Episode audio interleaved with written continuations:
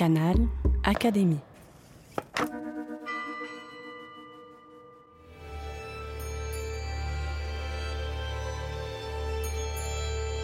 L'entretien de la semaine. Rencontre avec une académicienne.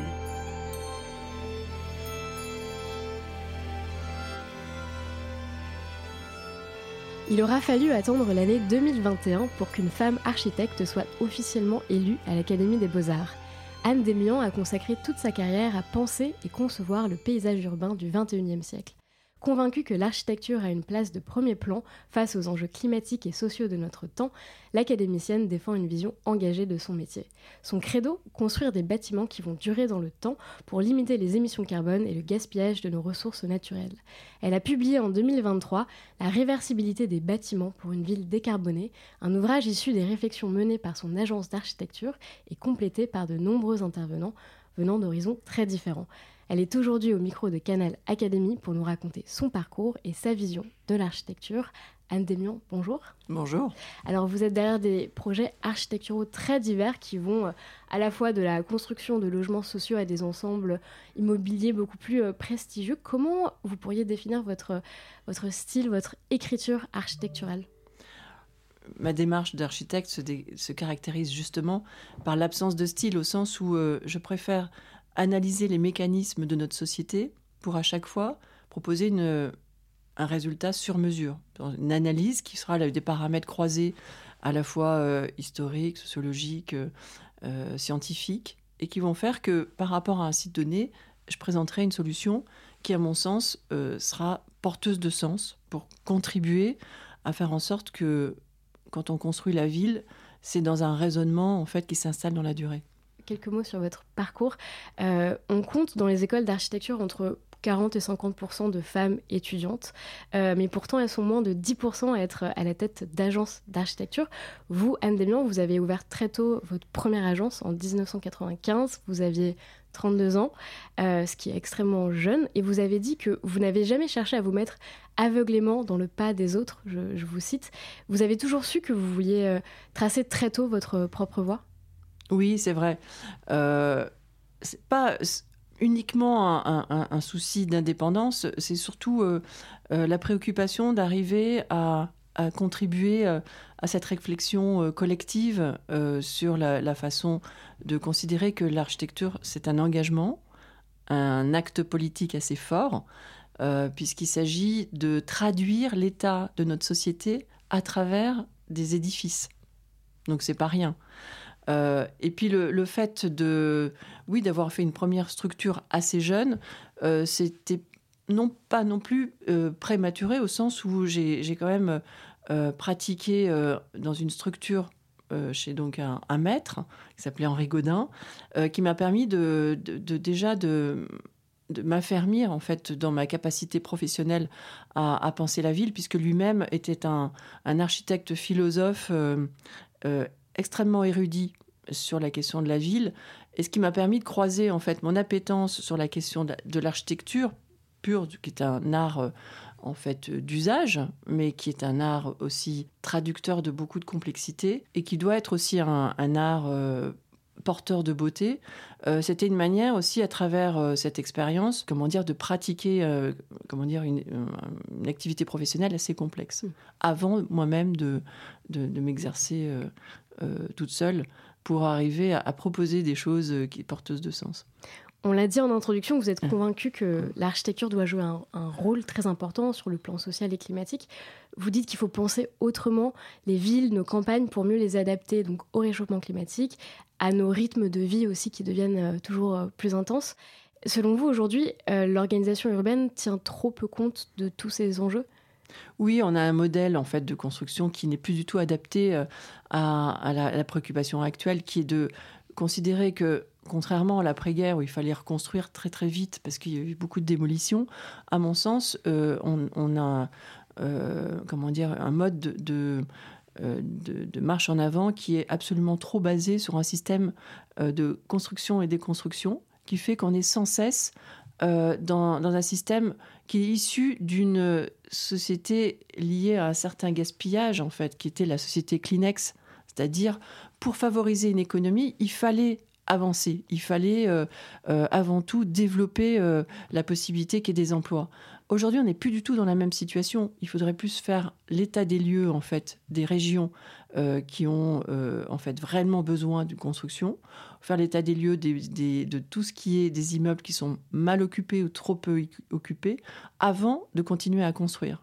À mon sens, on n'a absolument pas euh, fait le lien entre l'interdépendance de cette économie du territoire et ce qu'on a déjà beaucoup construit. Donc on n'est plus dans la même situation. Et donc justement pour contrer ce, constat assez sévère, vous, vous défendez une chose importante, une notion qui est peu connue du, grand public, mais qui est mise en lumière dans votre livre. Cette notion, c'est la réversibilité des bâtiments. On va expliquer ce que c'est dans quelques instants, mais pour comprendre, il faut partir d'un constat que vous faites. Euh, vous dites qu'on a tendance, c'est ce que vous avez dit à l'instant, on a tendance à trop figer les usages des bâtiments qu'on construit. Qu'est-ce que vous voulez dire par là, exactement? Eh ben, C'est-à-dire qu'on construit des bâtiments qui ont, euh, sont capables, par exemple des bureaux qui ne seront que des bureaux, euh, et quand en fait euh, on n'a plus besoin des bureaux, eh ben, on se trouve avec un immeuble qui est complètement inapte à un autre usage. Ce qui est quand même euh, un peu embêtant parce que on va dire en moyenne, un, bureau a une, durée de vie sur le marché d'une quinzaine d'années, ce qui est très très court. Euh, et ce qui est trop trop court parce que quand Haussmann en fait fait ses constructions, elles sont toujours euh, sur pied. Hein, euh, donc pour ça que je disais que c'est une société en fait Kleenex, c'est-à-dire qu'on fait des bâtiments à un seul usage et quand l'usage est terminé, on le jette, on le, on le, on le détruit. Donc il y a quand même là un gaspillage gigantesque qu'il faut absolument revoir. Donc il faut revoir en fait ce paradigme du, de l'architecture jetable au profit d'une ville qui est pensée dans la durée, c'est-à-dire qu'on pense des bâtiments capables d'avoir plusieurs usages. Et vous dites que le problème, euh, c'est que nous avons encore des normes qui empêchent en fait de passer d'un usage euh, à un autre et qu'il faut revoir en fait toute la réglementation, qu'elle soit euh, juridique ou fiscale. Donc en fait, il faut activer énormément de leviers qui impliquent plein d'autres acteurs et c'est ça qui pose problème en fait à la mise en place d'une nouvelle réglementation les réglementations actuelles, c'est clair, contribuent à l'étalement urbain.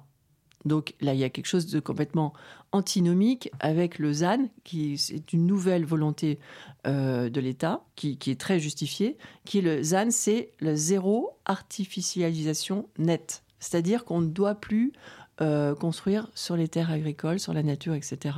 Mais on a des réglementations qui favorisent cet étalement urbain. Donc on est dans une situation un peu schizophrénique. Comment les remettre en cause ben, c'est pas les, mettre, euh, mettre à la poubelle, hein, j'allais dire, ou les, les, supprimer, il faut les transformer simplement. C'est-à-dire, euh, par exemple, la réglementation incendie qui euh, a des contraintes en fait spécifiques au bureau ou spécifiques au logement, en réalité, c'est des êtres humains qui sont dedans. Donc, faisons une réglementation commune dans l'un et l'autre, ce qui se passe dans beaucoup de pays d'Europe, ce qui facilitera cette agilité. Changeons la, question de la fiscalité. Au moment du permis, il y a des fiscalités différentes selon les bureaux et les logements. Il y a des activités qui sont défiscalisatrices de TVA, c'est les bureaux, et les logements non. Donc quand on veut changer l'usage, forcément, ça, ça perturbe l'équilibre économique de ce passage de l'un à l'autre. Et puis, euh, il y a euh, cette question assurantielle euh, la dimension juridique qui, euh, qui différencie trop les, usages. Donc, il faut bien revoir nos réglementations. Ces petits opuscules fait simplement une sorte d'état des lieux pour que ce soit partagé pour les acteurs en fait de la ville, par les instances politiques, euh, par tous les protagonistes, pour que quand on parle d'une chose, on parle de la même chose. Moi, souvent, je trouve que quand on parle de la ville, il y a trop d'approximations en fait qui se partagent au détriment de l'efficacité. Établir une base commune euh, entre, tout, entre tous ces immeubles. Vous, vous êtes derrière le premier, le tout premier projet réversible euh, en France. Euh, il, y a eu, il a eu lieu à Strasbourg. Vous avez dessiné et conçu trois tours noires que vous avez appelées les Black Swan. C'est un clin d'œil au film de Darren Aronofsky, Black Swan. C'est un chantier qui a duré des années. Il a été livré en 2019, si je ne me trompe pas. Oui. Euh, mais pas des années, hein. en fait, ça a été très court. J'ai gagné en, 2014 et on a livré en 2019, ça fait 5 ans. Ça peut, ça, peut, ça peut, vous paraître, paraître long, mais court en ouais, pour 40 000 mètres carrés, c'est assez court. Vous l'avez livré en 2019, mais vous dites malicieusement qu'il s'agit d'immeubles pas tout à fait finis. Oui, alors euh, simplement pas tout à fait finis, c'est une manière provocatrice de dire que ne figeons pas les usages. Et, euh, et, réellement, quand j'ai fait le concours euh, qui demandait un projet mixte, bureau, logement, logement étudiant, hôtel, euh, résidence-service, donc avec un, une, comment dire, une mixité d'usages extraordinaire, je me suis dit, ça va pas le faire. Parce que on me demande encore de rentrer dans ce système où, dix ans plus tard, une partie du programme sera abandonnée euh, et d'ailleurs, euh, entre le moment où j'ai gagné, c'est-à-dire en 2014 et au moment de la construction, c'est-à-dire seulement 5 ans, le programme, il a changé à plus de 50%. Vous voyez, en fait, quand même. Et j'ai pris le risque au moment du concours de ne pas gagner, parce que j'ai, au lieu de proposer euh, des logements qui avaient des têtes de logement et des bureaux qui avaient des têtes de bureaux, j'ai fait un, on va dire, c'était pour moi l'occasion d'une réflexion complètement nouvelle sur la façon de considérer que l'esthétique, elle pouvait être liée à ces usages différents. Et, ce qu'il y a de bien, c'est qu'on vient bien à l'encontre des produits formatés qu'on trouve au nord, au sud, à l'est ou à l'ouest de la France, en considérant que considérer l'usage comme prioritaire dans son agilité, dans un quartier donné, dans une histoire donnée, et donc avec une spécificité donnée, parce qu'en fait, ce que j'ai mis en place à Strasbourg, ce n'est absolument pas reproductible, par exemple, dans le sud de la France. Mais ce qui est reproductible, c'est le modèle lui-même, c'est-à-dire l'idée que ce sera des, logements ou des bureaux réversibles, avec trois caractéristiques principales. Une sorte de colonne verticale structurelle et qui euh, assume tout le passage des fluides euh, du bâtiment et qui permettra de libérer le cloisonnement, c'est-à-dire en fonction de l'évolution des usages, les cloisonnements ne coûteront pas cher à changer. L'autre deuxième élément, c'est d'avoir l'ensemble des programmes à la même hauteur. Alors que aujourd'hui, on fait des logements à 2,50 m de hauteur. Là, ce que je propose, c'est d'avoir l'ensemble des programmes à 3 mètres. Donc un gain de lumière pour tous et surtout une agilité toujours pareille qui sera facilitée. Et troisième point, c'est les espaces extérieurs, c'est-à-dire qu'on a des balcons ou des loggias systématiquement à l'extérieur qui sont pourvus de marquis, c'est-à-dire d'éléments mobiles euh, par rapport à la possibilité de réguler les apports de chaleur euh, ou de lumière, sachant qu'à Strasbourg, c'est un climat continental, il fait très chaud en été et très froid en hiver.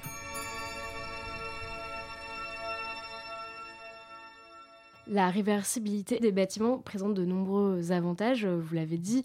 Euh, elle permet donc l'augmentation de la durée de vie des bâtiments, ce qui permet de diminuer leur empreinte euh, carbone. C'est une notion qui semble vraiment au cœur de votre, de votre travail, la réversibilité. Quand est-ce que vous en avez entendu parler pour la première fois?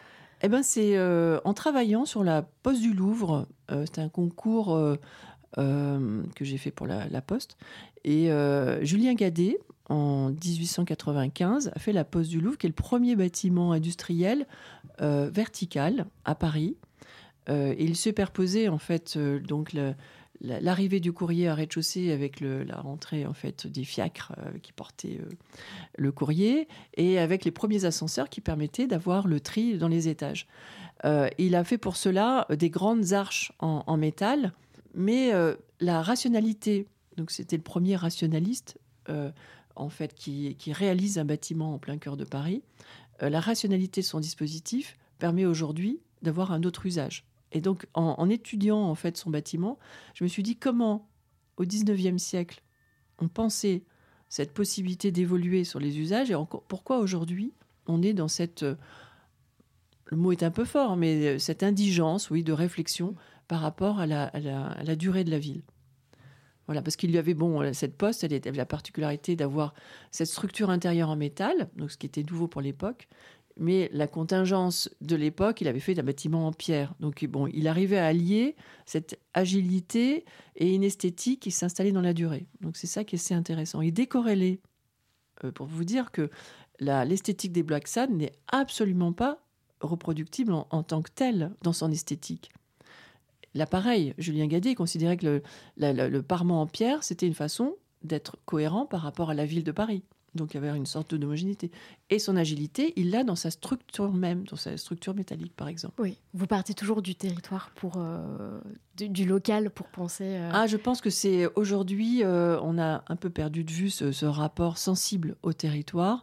Et je pense que la, la, la grande architecture, elle ne peut pas se, se défaire d'un regard sensible en fait sur le territoire. L'architecture, c'est un art, un, art d'usage, mais un art avant tout.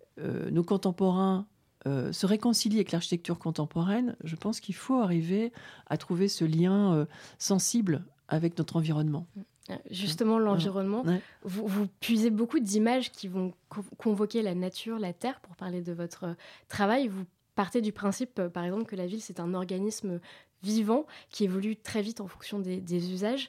Euh, et vous utilisez aussi une autre métaphore agricole, si je puis dire. Vous comparez votre vision de l'architecture à de la polyculture, de la permaculture. Qu'est-ce que vous voulez dire par là? Eh ben, Puisqu'on parlait de bâtiments monofonctionnels, c'est comme de la monoculture.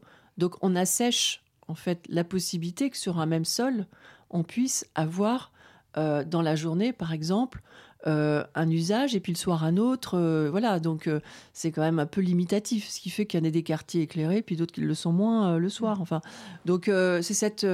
Est-ce que ça ne fait pas plus rêver d'avoir un immeuble où on voit le, le, matin des gens arriver, ou le soir, en fait, que les gens puissent se croiser et considérer que ce site, l'espace, c'est un luxe dont il faut absolument qualifier en fait sa nature et cette façon de pouvoir qualifier sa nature, c'est de l'utiliser d'une manière plus dense dans le temps, etc.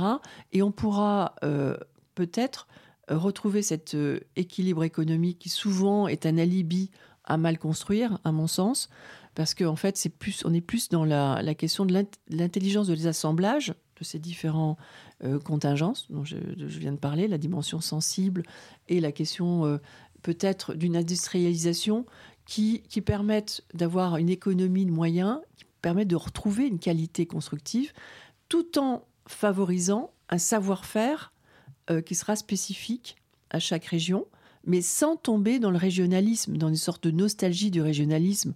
Par exemple, forcément, dans le sud, on aurait des tuiles canal, etc. Non, c'est vraiment euh, considérer que il y a une pensée moderne qui est passée par là, mais comment on arrive à, retisser les liens d'une créativité qu'on a euh, un peu perdue par une normalisation euh, de la construction Donc si je vous comprends bien, donc les bâtiments réversibles sont destinés à avoir une durée de vie euh, plus longue, ce qui pose aussi un nouveau défi à l'architecte, c'est qu'il faut concevoir donc des bâtiments qui vont pouvoir traverser les époques. Mais comment fait-on pour penser des bâtiments bah, destinés à durer, mais qui doivent rester aussi désirables dans le temps ah, ça c'est une très belle question. Eh ben, c'est qu'à la base, en fait, l'architecture ayant une telle légitimité par rapport à un site, c'est-à-dire que, si on prend encore une fois l'exemple des Black Swan, c'est que la légitimité, elle est dans cette euh, moment où le, projet il bascule dans cet univers des Black Swan d'Aronofsky. Donc il y a en fait ce film, il a créé une sorte de patrimoine commun, collectif, en fait, dans le, culturel. Avant ce bâtiment euh, sur le site, il y avait des bâtiments industriels qui existaient déjà depuis 100 ans. Donc on crée une sorte de continuité. Donc les Black Swans, quand ils sont arrivés à Strasbourg, n'ont eu aucun rejet par la population parce qu'ils avaient considéré qu'il y avait une sorte de continuité historique par rapport à leur propre esthétique.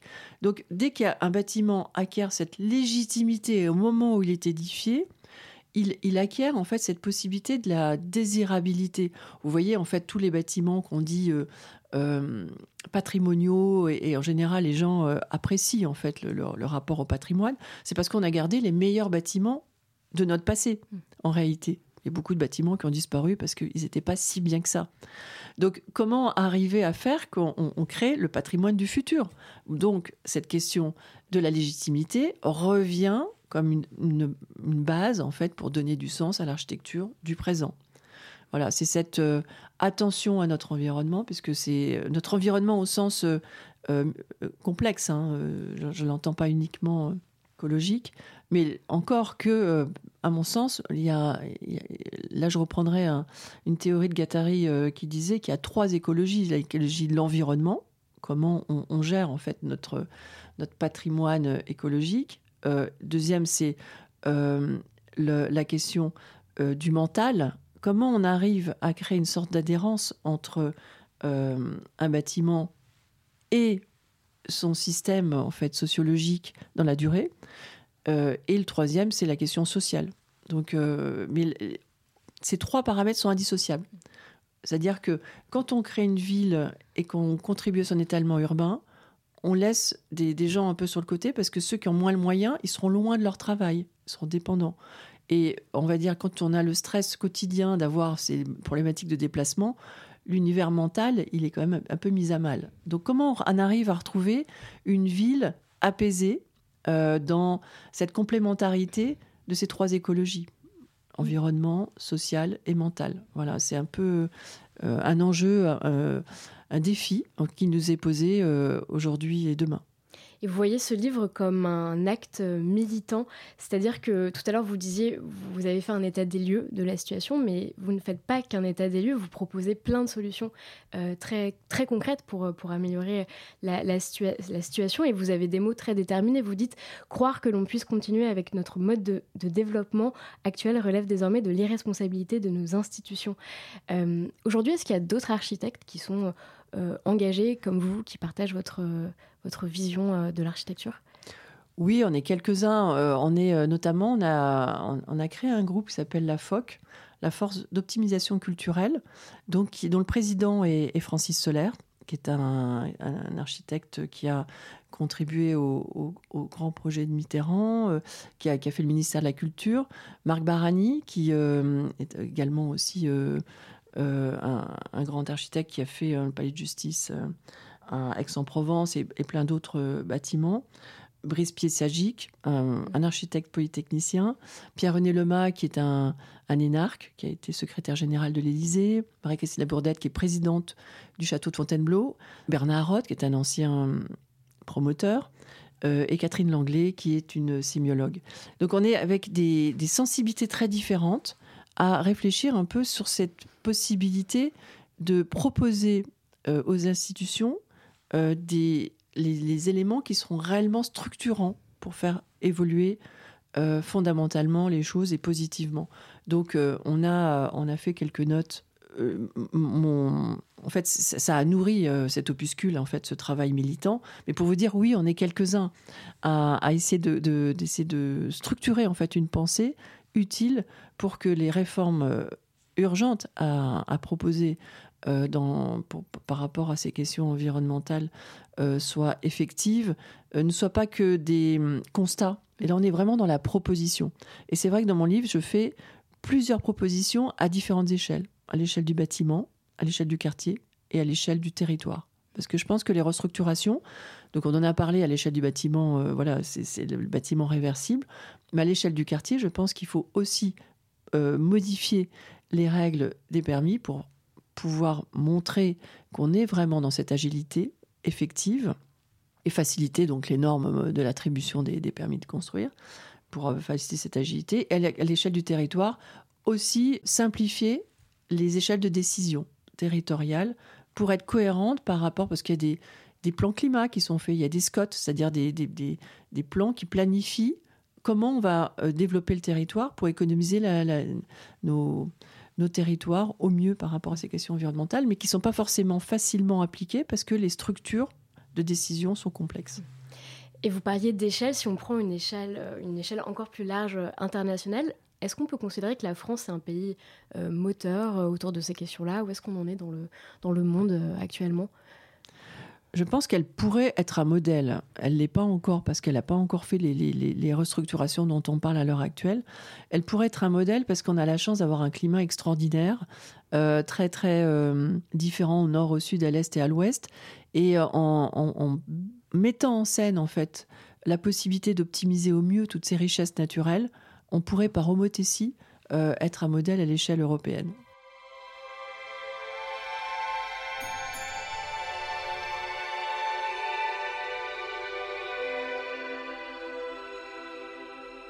Le mathématicien Étienne Gis a contribué à votre ah. euh, ouvrage. Il a choisi de faire une tribune non pas sur la réversibilité, mais sur l'irréversibilité, mm. en expliquant à juste titre que euh, si on ne changeait rien, eh bien un jour euh, il, sera, il sera trop tard. En ce moment, on parle beaucoup de la responsabilité des scientifiques pour alerter, plus alerter sur le, le défi climatique. Est-ce que les architectes doivent aussi, selon vous, assumer plus, plus franchement une responsabilité?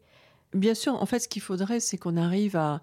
Euh, on a des, des modes de, réflexion qui sont forcément spécifiques à chaque métier. Et, tout l'enjeu, c'est qu'on arrive à trouver ces passerelles entre, par exemple, des architectes qui sont déjà des hommes et des femmes de synthèse, et les scientifiques qui sont en capacité à conceptualiser des problèmes. Euh, et donc, il y, a, cette interférence entre ces deux savoirs qui, à mon sens, n'existe pas assez encore. Il y a eu un. Donc, il y a quand même quelqu'un qui est a une certaine visibilité, une très grande visibilité, c'est Cédric Villani, qui a cette propension justement à, à mettre en scène en fait la possibilité de penser intelligemment toutes les données en fait qu'on a pour arriver à les articuler, mais en rappelant que on aura beau avoir une maîtrise de toutes ces données, on ne pourra jamais se substituer à l'intelligence de l'analyse de ces données, donc à organiser avec une volonté euh, qui sera à la fois euh, transversale, qui pourra être philosophique, scientifique, artistique, et donc il faudra hiérarchiser en fait ces données. Donc là, on revient Comment on arrive entre euh, un constat qui pourrait être beaucoup plus objectivé par la science, comment on arrive de toute façon à intégrer dans un système économique complexe ces données pour faire en sorte qu'elles soient au bénéfice de tous. Donc là, on a un enjeu euh, assez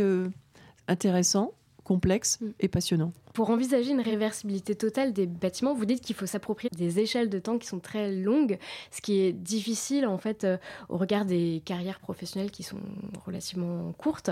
Euh, et pour euh, réussir à insuffler un nouvel imaginaire dans le métier, vous dites que la clé réside dans le management, dans la capacité à partager des stratégies visionnaires. J'imagine que c'est pas facile au quotidien. Bah, je pense que la, clé, c'est la connaissance. C'est-à-dire la connaissance, ça donne beaucoup plus d'agilité sur le fait que plus on connaît, plus on sent, on sent qu'en fait que les, paramètres doivent être holistiques, c'est-à-dire euh, être euh, en capacité euh, à, mener en parallèle différentes contingences. Sinon, on, ne résout un problème qu'au détriment d'un autre. Donc, cette, oui, cette façon de d'attraper un peu les, questions d'une façon pluridisciplinaire, euh, je pense qu'il y a, un enjeu euh, très intéressant. Dans la bibliographie, à la fin de votre livre, vous convoquez beaucoup d'auteurs, euh, d'écrivains, comme Goliarda Sapienza, Amin Malouf et même Michel Houellebecq.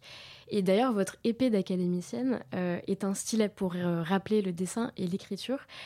Comment la littérature inspire votre, votre travail d'architecte? Bah, Je trouve que les, les, écrivains ont un regard critique très intéressant. Quand vous, là, vous avez parlé Welbeck et Aboul Salal, qui a, qui a fait, l'un a fait euh, Soumission et l'autre 2084. Donc, c'est bien, en fait, à travers ces écrivains, qu'on a un regard critique sur des orientations politiques qui peuvent être dangereuses et qui nous-mêmes nous permettent de nous, nous retrouver, euh, avoir un peu de recul par rapport à l'analyse de ce qu'on est en train de faire. Euh, Malouf, il a, il a écrit en fait des, euh, à la fois des, analyses en fait géopolitiques très intéressantes, mais qui nous permettent de nous projeter sur en fait des leçons de l'histoire. Enfin, moi, j'ai toujours tout considéré. Je suis pas la seule. Hein, ça c'est pas. C'est que l'histoire est un, éternel recommencement de différents mécanismes, en tout cas entre l'architecture et le pouvoir, au sens où le pouvoir a, parfois considéré que l'architecture était un acte politique fort, au sens où ça permettait euh, notamment euh, à Jules II d'affirmer une certaine puissance de, Rome, de François Mitterrand, pour prendre un exemple beaucoup plus récent, avait un rapport extrêmement proche de l'architecture pour asseoir en fait une volonté de la, de la puissance de la France dans sa dimension culturelle de la France. Euh, donc il y a toujours cet aller-retour entre, je pense, la culture, la littérature est un, vecteur, moi je trouve absolument magnifique, notamment quand Yvan Andric écrit Le pont sur la Drina. C'est un voyage, en fait, euh, depuis le XVe siècle jusqu'à nos jours, à travers un pont qui subit toutes les difficultés entre deux peuples, notamment la Serbie et la Bosnie, à s'entendre. Euh, et, et, le pont est une métaphore, en fait, du lien possible, du déplacement déjà, entre deux peuples. Donc euh, ils traversent pour pouvoir se rejoindre ou pas. Et puis il y a la, la Kappa qui est au milieu, qui est la place, peut-être le lieu de la concordance.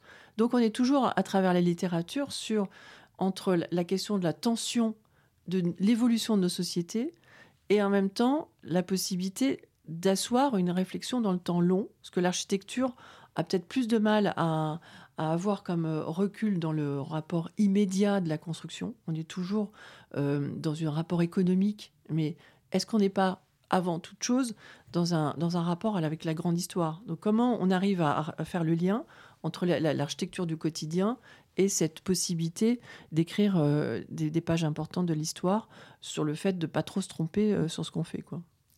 Avant de débuter votre carrière, est-ce que vous avez rencontré des figures d'architectes qui vous auraient euh, en partie inspiré Je sais que votre grand-mère n'était pas, qui n'était pas architecte, dessinait beaucoup, mais elle vous a, mmh. elle vous a beaucoup inspiré. Est-ce qu'il y a d'autres, d'autres personnalités? À moi, l'architecte qui, qui, a toujours, qui m'a toujours fasciné, c'est Frank Lloyd Wright, qui est un architecte qui a été à l'origine de beaucoup de mouvements euh, de l'architecture contemporaine et euh, qui est un, immense créateur et sa vie a eu un destin romantique incroyable parce qu'il a écrit, il a, il a construit plusieurs écoles pour justement dans l'idée de la transmission d'un savoir euh, extraordinaire qu'il avait sur l'idée de l'architecture, dans cette capacité à, fonder une société. Et euh, elle a plusieurs fois brûlé pour différentes raisons, plus ou moins romanesques, toujours avec cette énergie et cette, euh, cette dimension visionnaire euh, incroyable. Mm. Oui, Frank Lloyd Wright, ça fait partie. notamment, il a écrit, il a, il a, construit la Johnson Wax, qui est un bâtiment incroyable d'un lieu à la fois qui était un lieu de travail, mais qui était une façon de retranscrire l'état de la société dans, dans un regard à la fois contemporain et assez prospectif dans l'idée qu'un lieu de travail pouvait être un lieu, une cathédrale de beauté, par exemple. Aujourd'hui, vous siégez à l'Institut. Euh, votre séance d'installation à l'Académie des Beaux-Arts a eu lieu en janvier dernier. Et vous dites que ce nouveau statut d'académicienne, c'est surtout pour vous l'occasion de donner plus d'audience euh, à votre propos. Comment est-ce que vous avez l'intention de porter votre voix et euh, votre conception de l'architecture au sein même de cette Académie des Beaux-Arts? Bah Déjà à travers votre micro. Hein. non, non, mais en fait, c'est l'occasion euh, de, de, travailler sur des sujets passionnants euh, d'une manière collégiale. Euh, ça, c'est quelque chose auquel je tiens beaucoup. Il y a beaucoup de, beaux et de grands esprits à l'Académie avec des, des, des, comment dire, des implications extrêmement différentes, puisqu'on est différentes sections, sculpture, peinture, cinéma. Ça permet d'ouvrir énormément le spectre en fait des, intelligences. Et puis après, d'une façon pratique, en travaillant sur certains sujets, euh, notamment peut-être avec des rapprochements avec l'Académie des sciences. C'est une façon de, peut-être de mettre en pratique euh, des aspirations certaines que j'ai euh, dans, dans l'idée de que les sciences sont très structurantes pour arriver à analyser nos sociétés, mais faire en sorte aussi qu'il y ait toujours ce regard artistique sur ces propositions qui peuvent être forcément très pragmatiques, mais qui seront toujours embarqués par euh, une subjectivité assez volontaire sur le fait qu'au final, comme vous l'avez souligné tout à l'heure, pour que l'architecture dure, il faut qu'elle donne envie, en fait, ou, quelle que soit de la production, il faut que la question de la beauté ne soit pas mise de côté. Vous avez conclu votre discours de réception sous la coupole, euh, vous faisiez l'éloge de Roger Taillibert. Vous avez conclu par ces mots Tout ce qui meurt sans laisser de traces illustre la faiblesse de l'homme. Pour finir, Anne Demian, quelle est la trace que vous souhaiteriez euh, laisser dans ce monde? Ah C'est du lourd ce que vous demandez là. C'est un, peu trop immodeste. en fait, ce qui m'intéresse, c'est de, de proposer, euh, de, de, faire ce travail euh, collectif et qu'au final, on, puisse se dire tiens, on a réussi à faire un peu évoluer les choses et on, a, euh, on, est toujours dans la proposition. Un grand merci Anne Demian euh, de nous avoir partagé donc votre vision de l'architecture et pour les auditeurs qui veulent en savoir plus, ils peuvent euh, donc acheter votre livre La réversibilité des bâtiments pour une ville décarbonée, rêver civilité et ça a été publié aux éditions Le Moniteur en 2023. merci. beaucoup. Merci à vous.